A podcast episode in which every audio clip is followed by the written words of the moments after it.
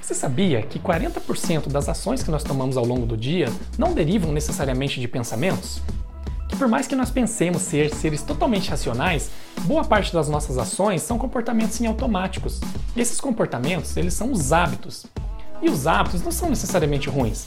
Imagina você tendo que pensar cada ação que você toma enquanto você está dirigindo, ou cada passo que você tem que tomar de manhã enquanto você levantou e vai até o banheiro para escovar os seus dentes. Os hábitos são uma excelente ferramenta para o cérebro poupar energia, e poupar energia é muito importante no processo de manutenção da sua saúde e da sua evolução.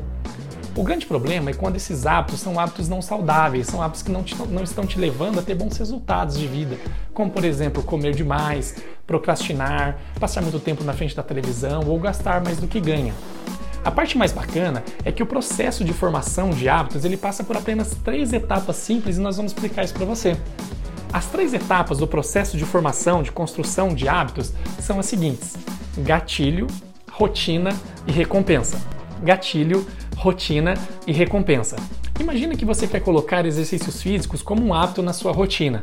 O ideal é que você deixe o gatilho muito em evidência para você. Por exemplo, pegar as suas roupas de ir para academia e deixar é, na sala de casa ou já deixar essa mochila com as suas roupas de academia no teu carro, né? Facilitar a visualização dessa, desse gatilho que vai te levar à segunda, à segunda parte, que é a rotina. Então, uma vez que o gatilho está facilitado, fica mais fácil de você colocar essa rotina em prática, né, que é ir para academia.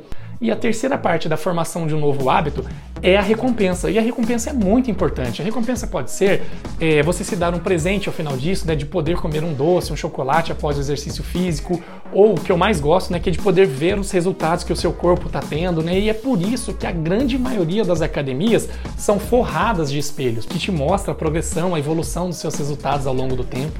Então, se você quer construir um novo hábito, é importante que você passe por essas três etapas, facilitando os gatilhos que te levam às atitudes e que você tenha também as recompensas evidentes.